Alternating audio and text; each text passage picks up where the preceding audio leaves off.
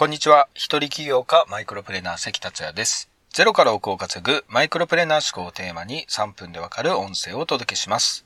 今回は番外編、走らない寝台列車ブルートレインに止まってますをお届けします。本日9月15日朝5時半に起きてこの音声を録音してます。今回はこのブルートレインの話と家族との週末デュアルライフについてお話したいと思います。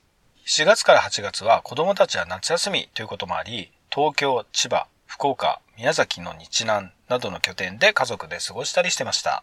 9月に入って子供たちの休みに合わせて週末デュアルライフを始めてみてます。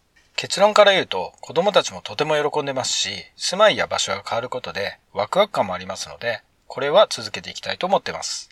ただ、週末となると時間的な制約あるので、あまり遠方には行けないですかね。最大でも片道3時間が理想です。都心の方で増えている週末であるライフも、現実的にはそのくらいの範囲だと思います。さて、今回止まっているのは、なんと、ブルートレインの寝台列車です。しかし、走らない寝台列車。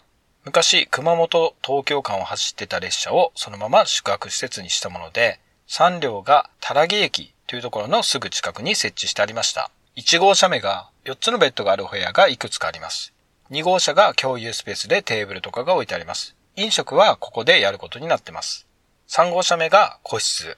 あとトイレと洗面台が2箇所ありました。結構清潔感のある感じで、思ったよりも全然快適に過ごせます。歩いて1、2分のところに、恵比寿の湯という温泉があって、あとコンビニや居酒屋、定食など結構周辺にあります。この場所ですが、熊本の南部に位置する熊郡のタラギという町になります。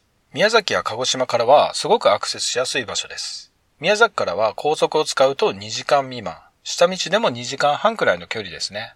今回は10歳の次女と2人で来てます。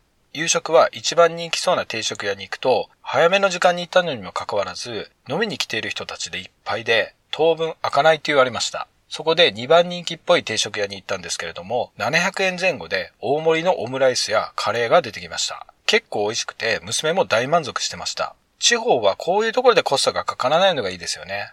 今回の旅で一つ問題があって、それはお風呂でした。娘が外泊で一人でお風呂に入ったことがなかったのです。近くの恵比寿の湯の家族風呂が現在使えないということで、娘には頑張って一人で女湯に入ってもらいました。すると結果的に娘は大満足してて、露天風呂も一人で入ったようで、そこでおばちゃんに話しかけられて、なかなか娘が出てこなかったんですよね。